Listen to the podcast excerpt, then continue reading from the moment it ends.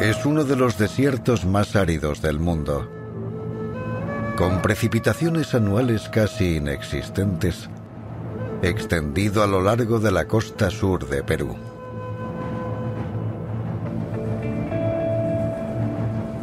Hace más de 1500 años, sus habitantes crearon extraordinarias obras en un área de unos 520 kilómetros cuadrados. Figuras gigantes un colibrí, una araña, un mono y miles de líneas. Algunas de más de 8 kilómetros de largo grabadas en el suelo. Son conocidas como las líneas de Nazca.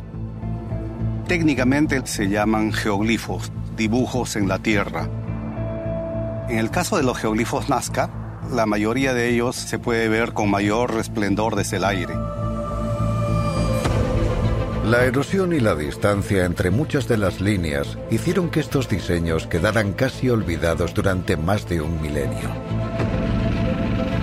Se redescubrieron en la década de 1920, pero no fue hasta que los aviones sobrevolaron la región cuando se reveló su verdadera magnitud. Hay estimados sobre la cantidad de geoglifos que hay. Se habla de cerca de 6, 7 mil geoglifos. La mayoría, casi el 90%, representan motivos geométricos, líneas, trapecios y alrededor del 10% motivos figurativos.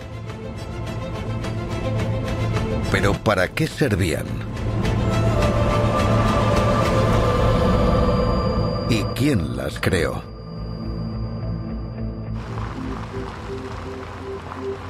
El arqueólogo peruano Johnny Isla lleva más de 30 años estudiando los geoglifos de Nazca.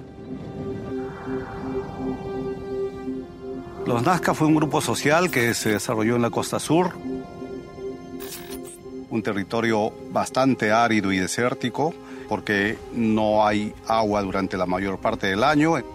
Sus viviendas estaban al borde de los valles. Estos valles son en verdad pequeños oasis en medio del desierto. Los arqueólogos llaman Nazca al antiguo grupo de agricultores y pescadores que vivieron en el valle que forma el río. Utilizaron las mesetas circundantes como lienzos para dibujar gigantescos geoglifos. Los Nazca cubrieron las planicies de la región de geoglifos y convirtieron ellos este espacio desértico en un espacio habitado, dinámico, social, activo a través del tiempo. A lo largo de los años ha habido muchas teorías sobre estos geoglifos, que eran calendarios astronómicos, señales dejadas por extraterrestres o peticiones a los dioses que los miraban desde arriba. Sea cual sea la razón, los antiguos pobladores de la zona dejaron una huella imborrable en el desierto.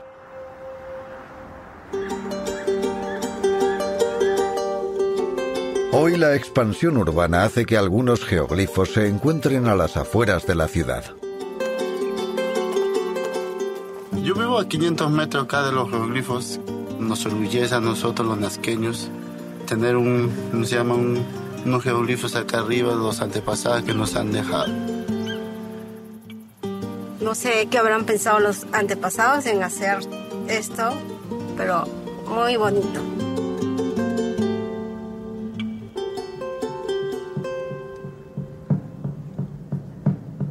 La civilización nazca desapareció hace más de un milenio. Pero el creciente interés por el pasado ha hecho resurgir antiguas tradiciones indígenas, como el Yaku Raimi, una celebración del agua. El tema del indigenismo es muy complejo en Perú. La gente no suele identificarse como indígenas. todavía lo siguen asociando al subdesarrollo o falta de progreso. Pero sí que se identifican a sí mismos con sus ancestros. Si bailé eso, soy eso. Si canto eso, soy eso. Candy Hurtado es etnomusicóloga de Jauja, en el montañoso este de Lima.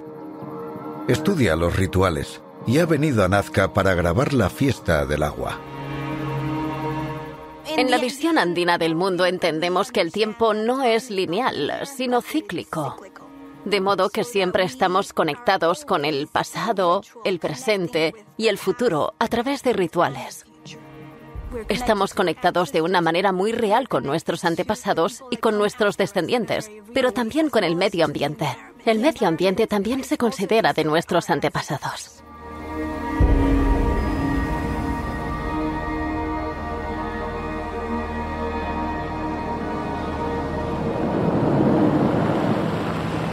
Los arqueólogos peruanos que estudian el entorno para reconstruir la historia de Nazca han hecho descubrimientos sorprendentes. Utilizando imágenes captadas con drones, han identificado un tipo diferente de geoglifo. No en las planas mesetas del desierto, sino en las laderas de las colinas. Así que ahora nos toca ver si podemos aclarar mejor estas figuras y lo que salga. Johnny Isla y su equipo están restaurando su último descubrimiento. Un geoglifo muy difuminado. Tú por aquí, para empezar a un poco limpiar las piedras que están caídas, más o menos se ven los trazos, ¿no? Entonces yo creo que eso va a ser más fácil. Años de erosión han dañado el geoglifo. El equipo de Johnny mueve a mano una piedra tras otra para volver a exponer la capa que hay debajo. Es un proceso minucioso. Cuando nos dimos cuenta que en las laderas de los cerros y las colinas habían otras figuras, otros geoglifos, nos dimos cuenta de que había que cambiar un poco nuestro chip mental y orientar nuestra vista también a las laderas de los cerros donde pensábamos que no habían dibujos.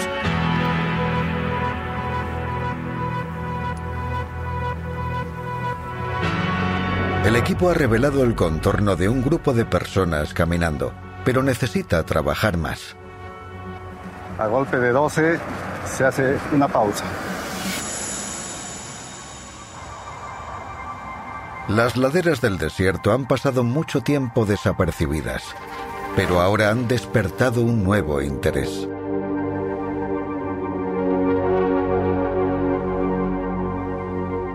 Realmente es uno de los hallazgos más impactantes de los últimos tiempos.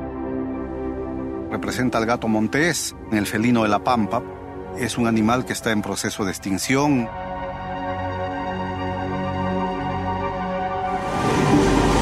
A casi 16.000 kilómetros de distancia, en Yamagata, Japón, el arqueólogo Masato Sakai estudia imágenes del desierto de Nazca tomadas por drones ha recurrido a un método de alta tecnología para buscar geoglifos, la inteligencia artificial.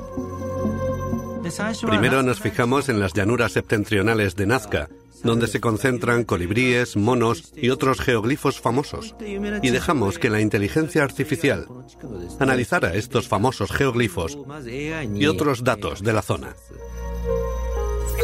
Mediante el análisis de imágenes aéreas, los algoritmos informáticos detectan las superficies despejadas que forman las figuras. Cuando la inteligencia artificial sabe qué buscar, escanea la zona buscando patrones que parezcan hechos por el hombre.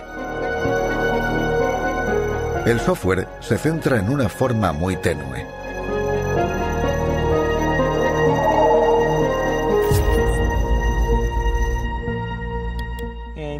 Descubrimos que es el geoglifo de una persona, con un garrote en la mano derecha. Las personas con el garrote, la gente caminando y el gato de las pampas se encontraban en las laderas de las colinas. Johnny cree que este inesperado posicionamiento es la pista de lo que se proponían. Estos geoglifos han sido hechos por los hombres para los hombres, porque al estar dibujadas en las laderas de los cerros, en las colinas, la gente los puede ver caminando a través del desierto o pasando por los valles y son como marcadores o indicadores de territorio o de rutas a través del desierto.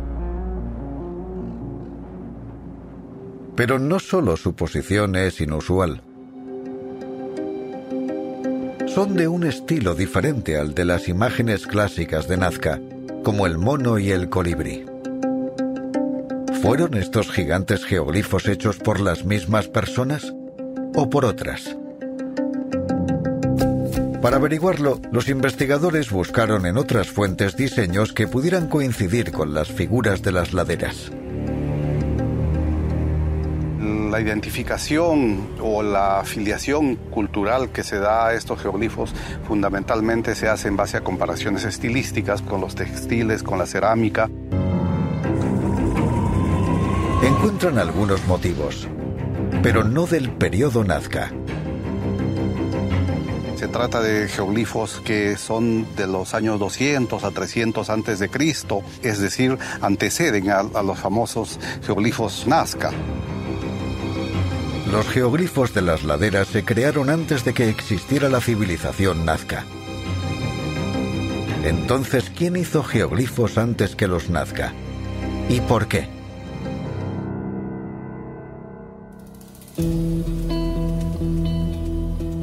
En la década de 1920, Julio César Tello, el primer arqueólogo peruano, encontró 420 momias envueltas en extraordinarios tejidos en un antiguo cementerio de la península de Paracas.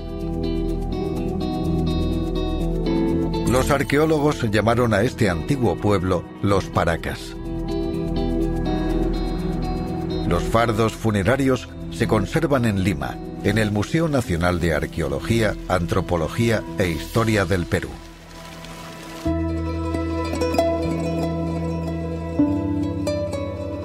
Las telas que envolvían a las momias revelan la extraordinaria habilidad y el arte de los paracas. Las imágenes y símbolos proporcionan una visión de su mundo. Hay chamanes en trance, deidades y cuerpos decapitados.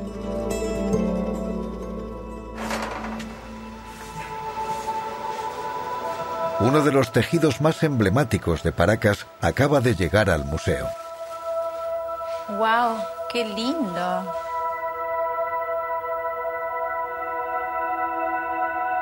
En la década del 30, después de las excavaciones que hizo Julio Cetello en la península de Paracas, hubieron varios saqueos posteriores y se sacaron varias piezas, entre estas este manto, y terminaron en Suecia. Esta ha sido la primera vez que la arqueóloga Delia Aponte ha examinado el manto de 2.000 años de antigüedad. Estoy feliz porque siempre ha sido un deseo mío poder acceder a esta pieza. Me sorprende el uso del color. Para los paracas, los colores también tienen un significado y la manera en que se organizan es importante, es parte de su identidad y también hay una simbología detrás que todavía no hemos descifrado, pero que sí se percibe. Los paracas impregnaban de significado sus tejidos funerarios y Delia se interesa especialmente por su simbolismo. Tenemos acá un sapo, está relacionado con la humedad y también con la agricultura, incluso de su espalda surgen algunas plantas. Acá hay la representación de un cóndor, los colibríes bebiendo de una flor. Mejor humanizado Las imágenes relacionadas con animales y plantas comestibles durante las estaciones sugiere que el textil de Paracas es una representación simbólica del ciclo agrícola. Sería una obra maestra, ¿no? El culmen de 900 años de desarrollo de esta sociedad. Muchas imágenes de los paracas se parecen mucho a los geoglifos identificados de las laderas de las colinas de la región de Nazca. Esto sugiere que las figuras del desierto fueron creadas por los paracas.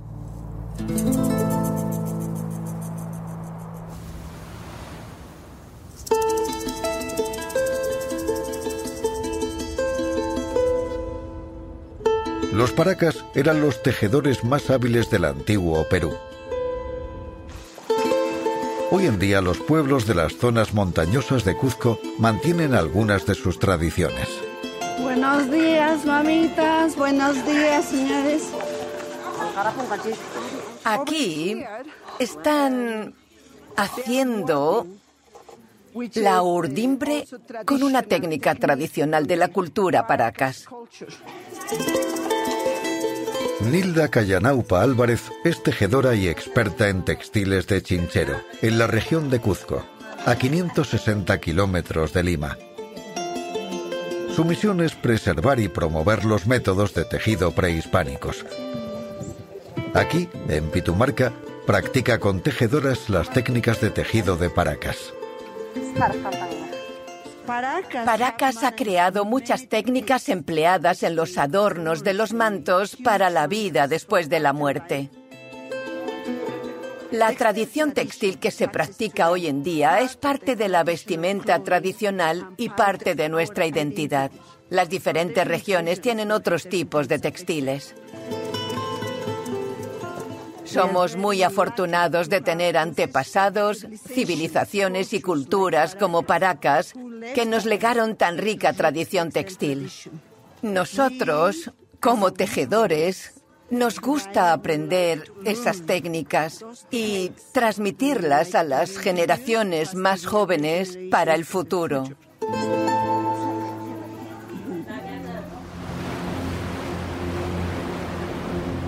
Los hallazgos de Paracas no se limitaron a la península. Los descubrimientos arqueológicos revelan que la civilización se extendía por una franja de tierra de casi 400 kilómetros de norte a sur. Y hay pruebas de un asentamiento en un yacimiento llamado Ánimas Altas y Ánimas Bajas.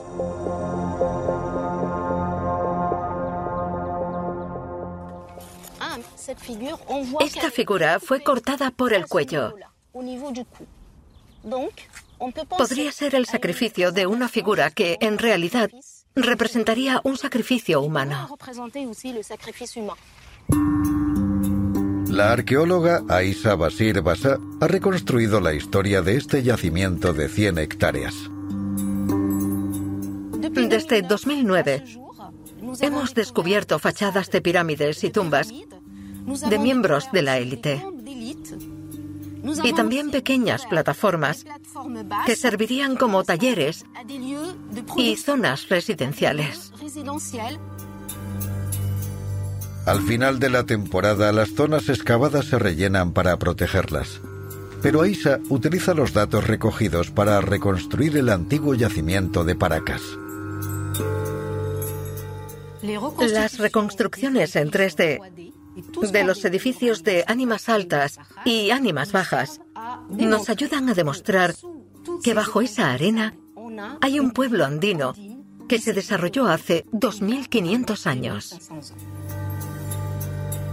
Este asentamiento fue abandonado alrededor del año 100, cuando el sitio fue cubierto y enterrado por los paracas, creando tierras y montículos conocidos con el nombre quechua de Huaca, algo sagrado y venerado.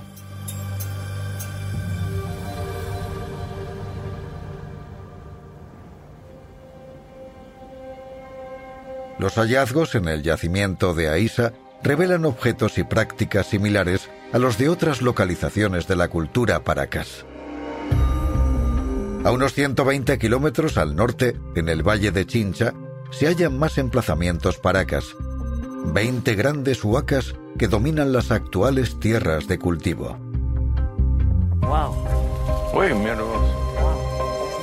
Los arqueólogos Charles Stanis y Henry Tantalean llevan más de una década trabajando aquí.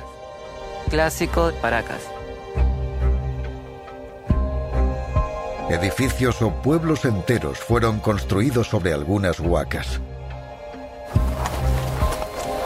Pero el equipo de Charles y Henry ha estado excavando algunos de los montículos, como la llamada Huaca Soto.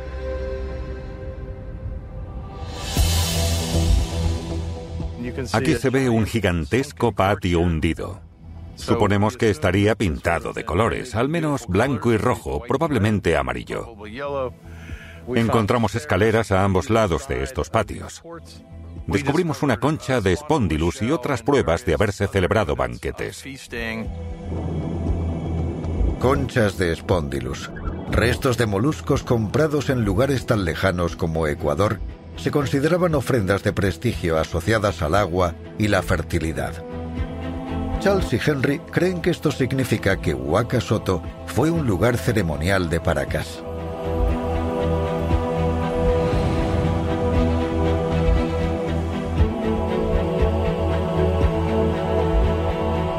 Los muros de adobe se erosionan con el tiempo, por lo que es difícil saber qué aspecto tenía exactamente Huaca Soto, pero claramente era una estructura monumental. Durante muchos años pensamos que solo eran centros rituales. Gracias a nuestras excavaciones averiguamos que hay al menos un kilómetro cuadrado de poblado adyacente a las pirámides. Allí abajo vivía una población enorme. Charles y Henry se dieron cuenta de que las huacas estaban en medio de un paisaje densamente poblado. Hay aldeas enteras enterradas. Es un sistema de asentamiento masivo, una serie de centros políticos y también de rituales. Esta fue la capital demográfica, política y cultural de Paracas.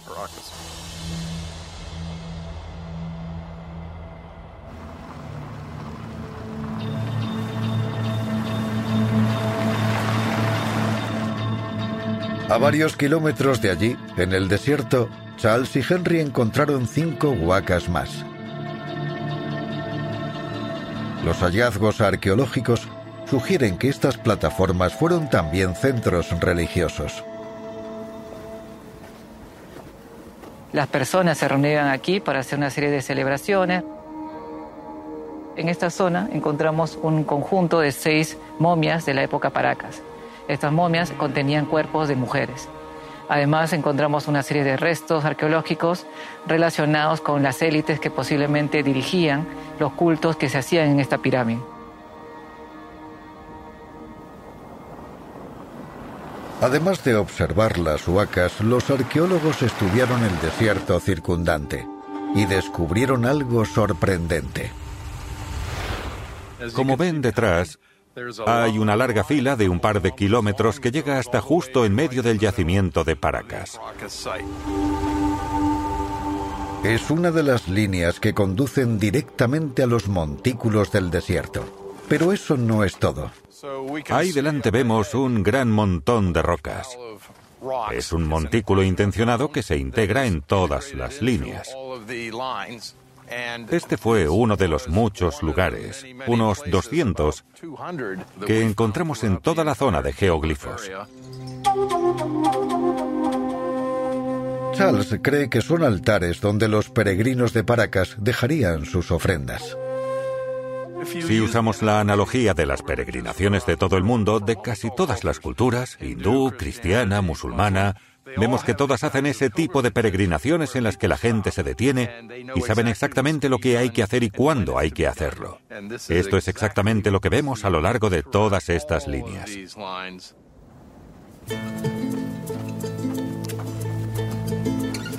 Charles y Henry creen que estos altares eran paradas rituales que conducían a la gente a su destino final, los centros ceremoniales del desierto. Pero ¿qué motivaba a la gente a emprender este viaje? En los Andes, una forma clásica de poder articular espacios y sobrevivir es intercambiando elementos de diferentes zonas ecológicas. Es decir, la gente de la costa proveía con pescado y la gente de la sierra con otros elementos como de la agricultura, por ejemplo. Pero los hallazgos en las huacas plantean una pregunta. Estando la capital de Paracas en el exuberante y verde valle, a unos kilómetros de distancia, ¿por qué elegirían los paracas reunirse y comerciar en el desierto? Los arqueólogos tienen una teoría. La razón por la que eligieron este paisaje es que era árido. No pertenecía a nadie y era neutral. En Paracas había multitud de luchas entre etnias. Gracias a la historia y la etnografía, sabemos que la gente se establece en espacios neutrales, zonas intermedias donde todas las partes se sienten cómodas. Y aquí se podían sentir muy a gusto. Charles y Henry creen que el desierto fue escenario de mercados temporales donde se intercambiaban mercancías. Y la orientación de las líneas y las montañas sugieren que los mercados de Paracas pudieron celebrarse durante un solsticio de invierno, que en Perú tiene lugar en junio. Una de las grandes teorías sobre el desarrollo de la civilización es que en la época precapitalista se crearon mercados, ferias y zonas de peregrinación donde la gente se reunía, intercambiaba productos y concertaba matrimonios, cotilleaba y se divertía. Y así es como la civilización se instaura. Las últimas ofrendas y sacrificios en este lugar se realizaron unos 250 años antes de Cristo, antes de que el centro ceremonial fuera cubierto con tierra y abandonado.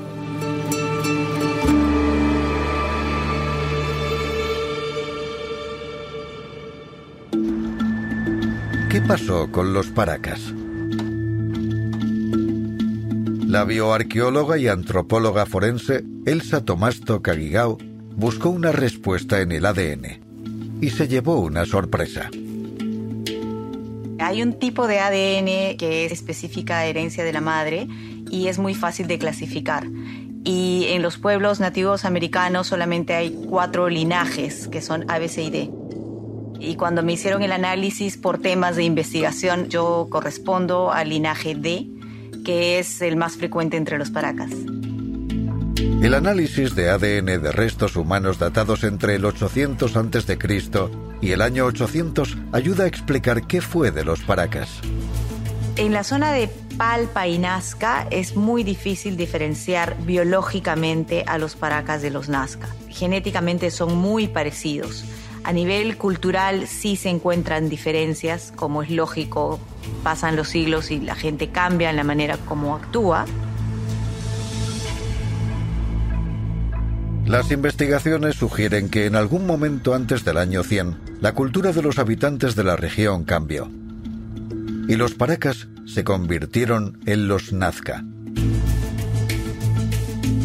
Y aunque los estilos cambiaron, los nazca siguieron la tradición de fabricación de líneas de los paracas.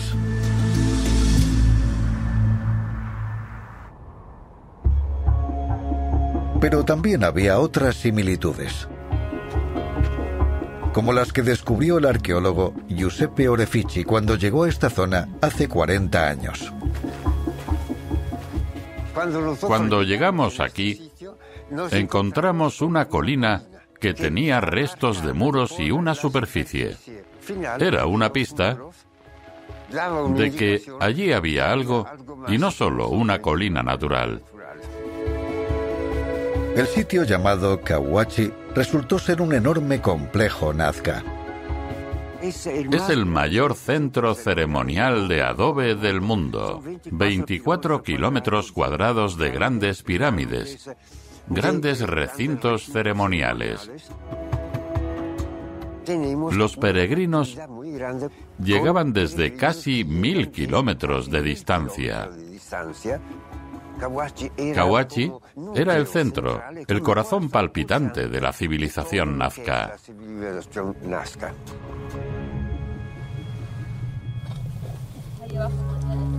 Pero no había signos de asentamientos permanentes, por lo que pese a su semejanza con otros centros más antiguos de la cultura paracas, en Chincha se trataba de un centro ceremonial diferente. Era un lugar de peregrinación en el que la gente no podía acceder a todas las zonas. Había lugares donde sí podían entrar y llevar a cabo sus rituales.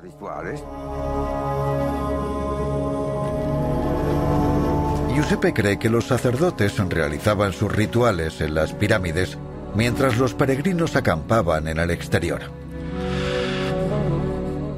Excavamos unos campamentos provisionales a los que la gente acudía. Comían lo que habían comprado y podían ver desde lejos lo que ocurría dentro de Kawachi.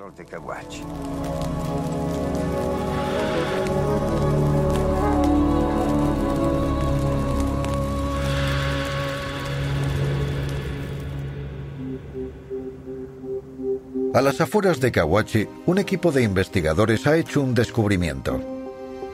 Mira, mira aquí. Un geoglifo. Saca una foto. Le haremos una foto.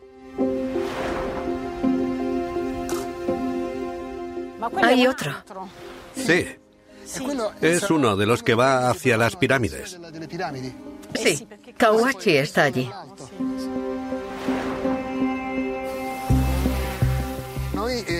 Hacemos arqueología sin excavar. Una arqueología no invasiva. Lo hacemos por satélite y teledetección. Aviones de teledetección, drones y también con técnicas de exploración geofísica. Nicola Massini y su equipo han hallado líneas que conducen al lugar ceremonial de Nazca. Podemos ver una relación especial y funcional entre los geoglifos y las pirámides.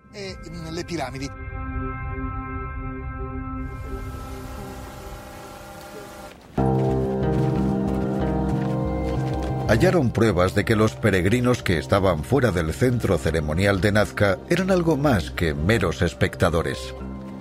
En esta zona, el conjunto de los geoglifos está formado principalmente por elementos serpenteantes que evocan la actividad ritual de las procesiones. Imaginen a los Nazca rezando o cantando. Nicola cree que mientras la élite religiosa de Nazca podía actuar en las pirámides, los peregrinos hacían sus propias ceremonias a lo largo o dentro de las líneas del desierto. Los geoglifos o las pirámides pueden verse como las dos caras de una misma moneda. Había actividades ceremoniales en el interior de esas estructuras, en las salas y pasillos de las pirámides, pero también tenían lugar a lo largo de estas formas geométricas.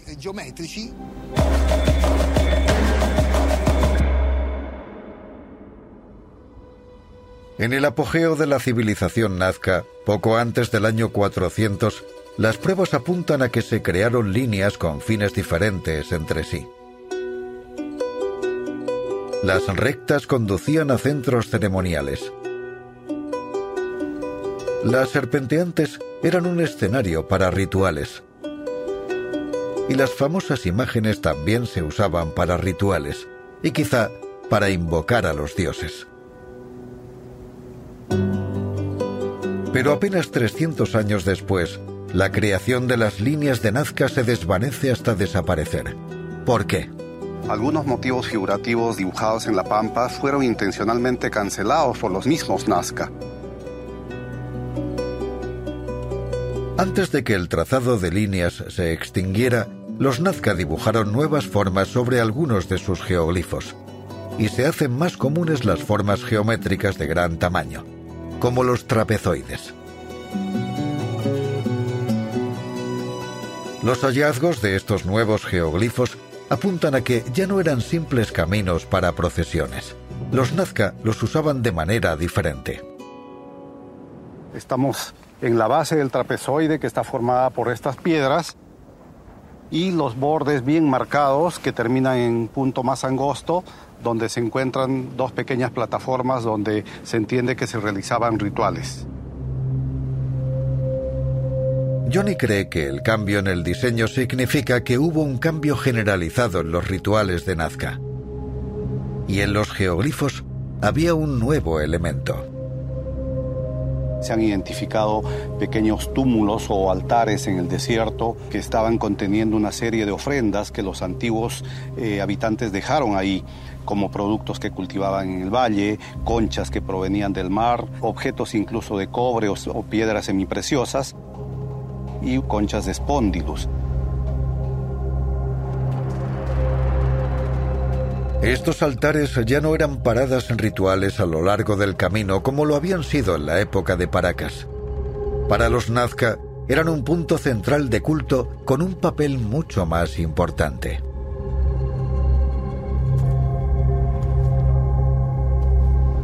¿Qué ocurrió para que se produjera tal cambio con respecto a la anterior tradición?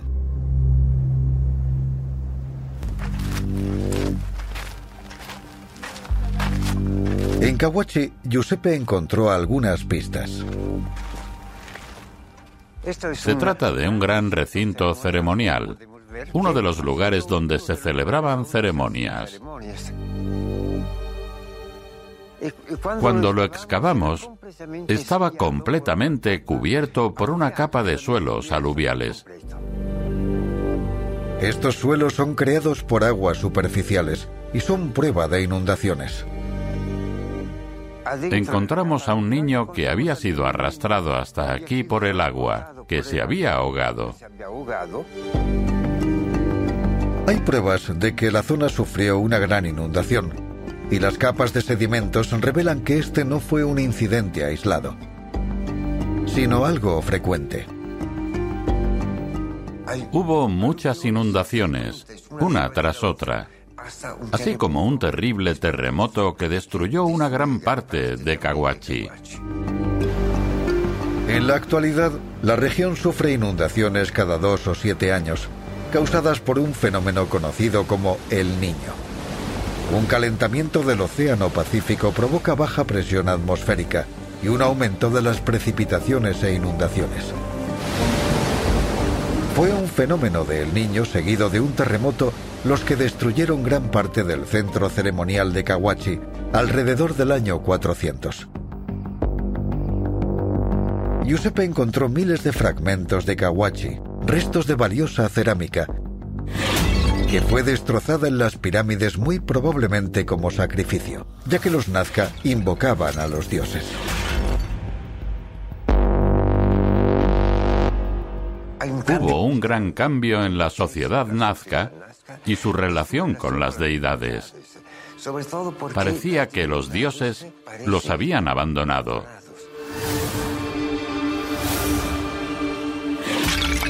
Y Giuseppe cree que en respuesta los Nazca abandonaron Kawachi.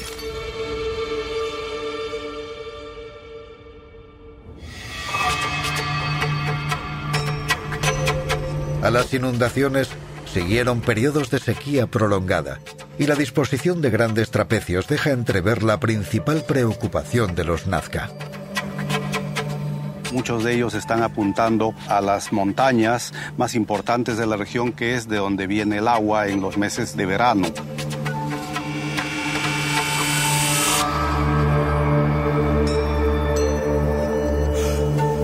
En las trancas, uno de los valles de la región, Nicola Massini y su equipo creen haber hallado respuesta al modo en que los Nazca resolvían sus crecientes problemas con el agua. Descubrimos estas peculiares formas redondas a partir de imágenes satelitales.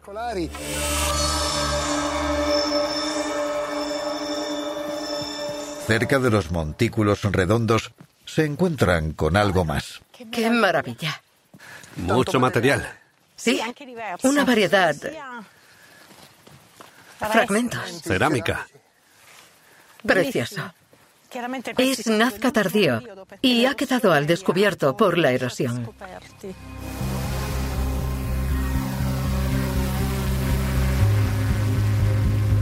Hallan un geoglifo trapezoidal muy próximo. Señala el Cerro Marcha, el cual abastece de agua a la región en los meses de verano. Sugiere que los montículos son importantes por algo. Hoy haremos un estudio en 3D con el dron. Y luego repasaremos con Georradar, una herramienta de investigación geofísica. El dron y el radar de penetración terrestre encuentran restos de un túnel. Las ruinas de un antiguo acueducto llamado Pukio.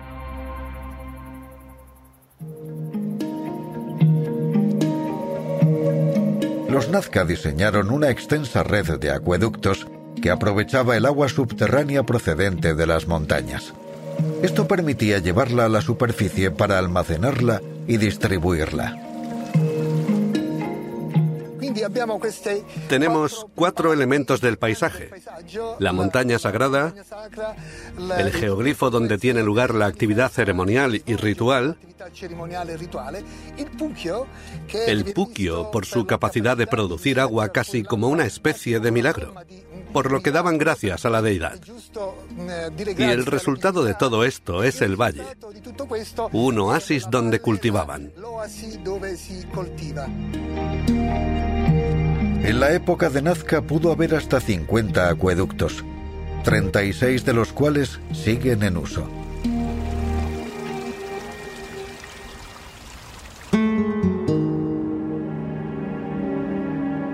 El auge de los geoglifos trapezoidales coincide con un aumento de imágenes dramáticas y violentas en la cerámica de Nazca hacia el año 500.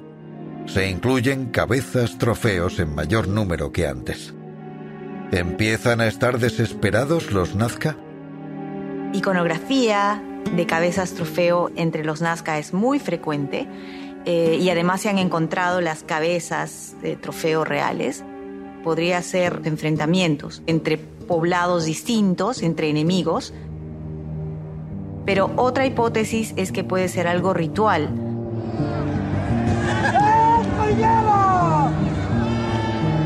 Elsa cree que los Nazca podrían haber invocado a sus dioses por un antiguo y violento ritual que aún se practica hoy en día.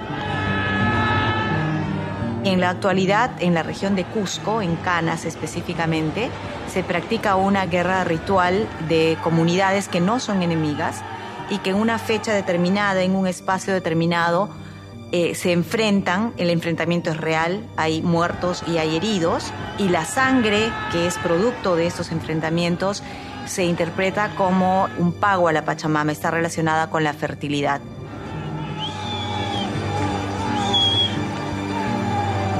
¿Practicaron los Nazca rituales sangrientos como respuesta a la falta de lluvia?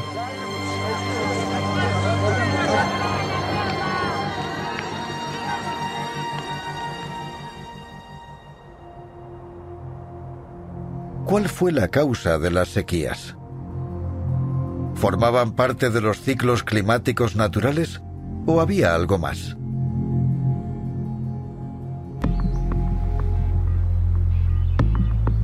A miles de kilómetros de allí, en el Real Jardín Botánico de Kew, en Gran Bretaña, el botánico conservacionista Oliver Welly y el arqueobotánico David Beresford Jones estudian las presiones medioambientales y ecológicas a las que se enfrentaron los Nazca. Hace 20 años estaban estudiando los cambios en el ecosistema.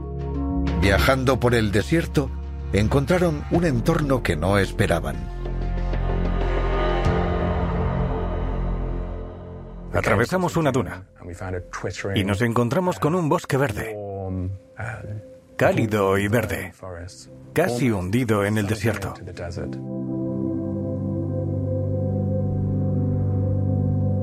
La selva de Usaka tiene 10 kilómetros de largo y está cerca del centro ceremonial de Nazca en Kawachi. Estaba lleno de árboles enormes, un entorno boscoso y a la sombra. Eso me hizo pensar que tal vez el medio ambiente del pasado era bastante diferente al de hoy en día.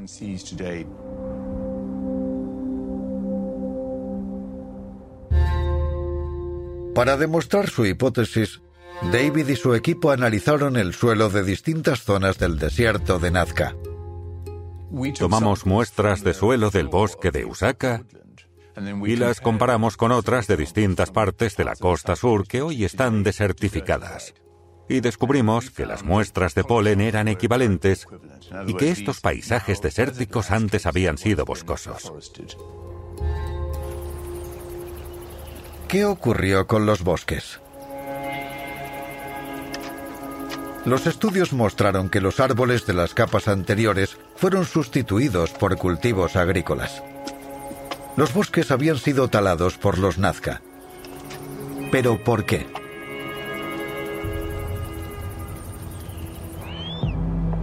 Después del año 500, un imperio emergente del altiplano andino, los Wari, se extendía por todo Perú. Los hallazgos distintivos Wari demuestran que llegaron a Nazca. Los Wari estaban en la costa sur porque querían extraer algodón que no podían cultivar en las tierras altas. Los valles de Nazca, fértiles gracias a los acueductos, eran idóneos para cultivar algodón y otros productos. Bajo la influencia de una civilización más poderosa, los Nazca talaron sus bosques para dejar espacio a la agricultura. Los Nazca fueron empujados por los Wari a extender excesivamente su agricultura, devorando los últimos vestigios de selva. David y Oliver intentan calcular qué parte del bosque de Nazca aún perdura. Calculamos que de la extensión original de los primeros bosques de Nazca tenemos menos del 5%, probablemente un 2 o 3% de la cubierta forestal original. Durante siglos, los árboles mantuvieron un equilibrio ecológico. La deforestación a gran escala condujo a un punto de inflexión que causó daños irreversibles al ecosistema. El suelo se volvió vulnerable a la erosión y la falta de árboles aceleró la desertificación de Nazca, lo que marcó el principio del fin. Así era el bosque en 2001. Hoy lo poco que queda del antiguo bosque de Nazca vuelve a estar amenazado. Se está talando y quemando para venderlo como carbón vegetal. Una tragedia. Sí.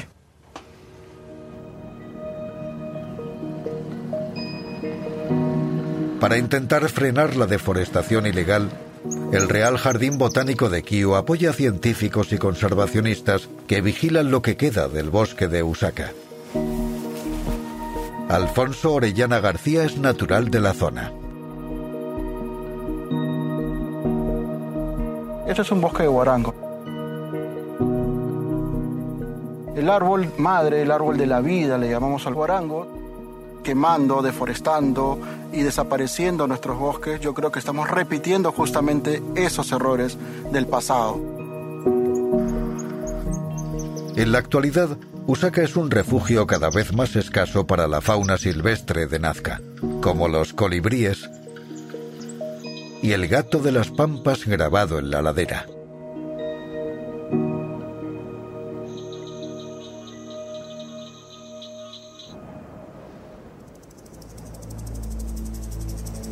La fabricación de geoglifos, que comenzó con los paracas y alcanzó su apogeo en la época nazca, comienza a decaer a medida que la sociedad nazca se desmorona. Esta tradición de hacer los geoglifos terminó alrededor del año 650, 700 después de Cristo, cuando también llega a su final el desarrollo de la sociedad nazca. Las pruebas sugieren que al enfrentarse al colapso ecológico, muchos Nazca abandonaron este lugar y se dispersaron integrándose con los Wari. Tuvieron que migrar. Algunos migraron hacia la parte este, subieron los cerros donde hay más frecuentemente lluvia, otros se fueron hacia la parte sur.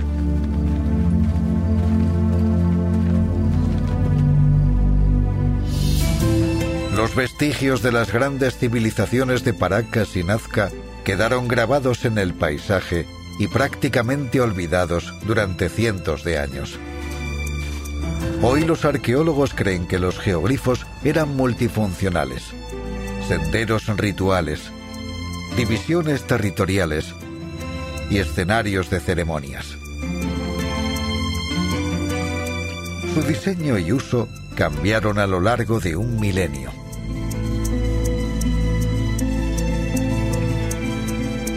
Pero el legado de las sofisticadas sociedades que crearon las líneas sigue vivo. Los descendientes de los paracas, de los nazca, de los incas, estamos vivos, estamos aquí. La mayoría de peruanos somos descendientes de, eh, de estas poblaciones antiguas. Vivimos muy orgullosos de nuestro pasado indígena y nos interesa conocerlo y ponerlo en valor.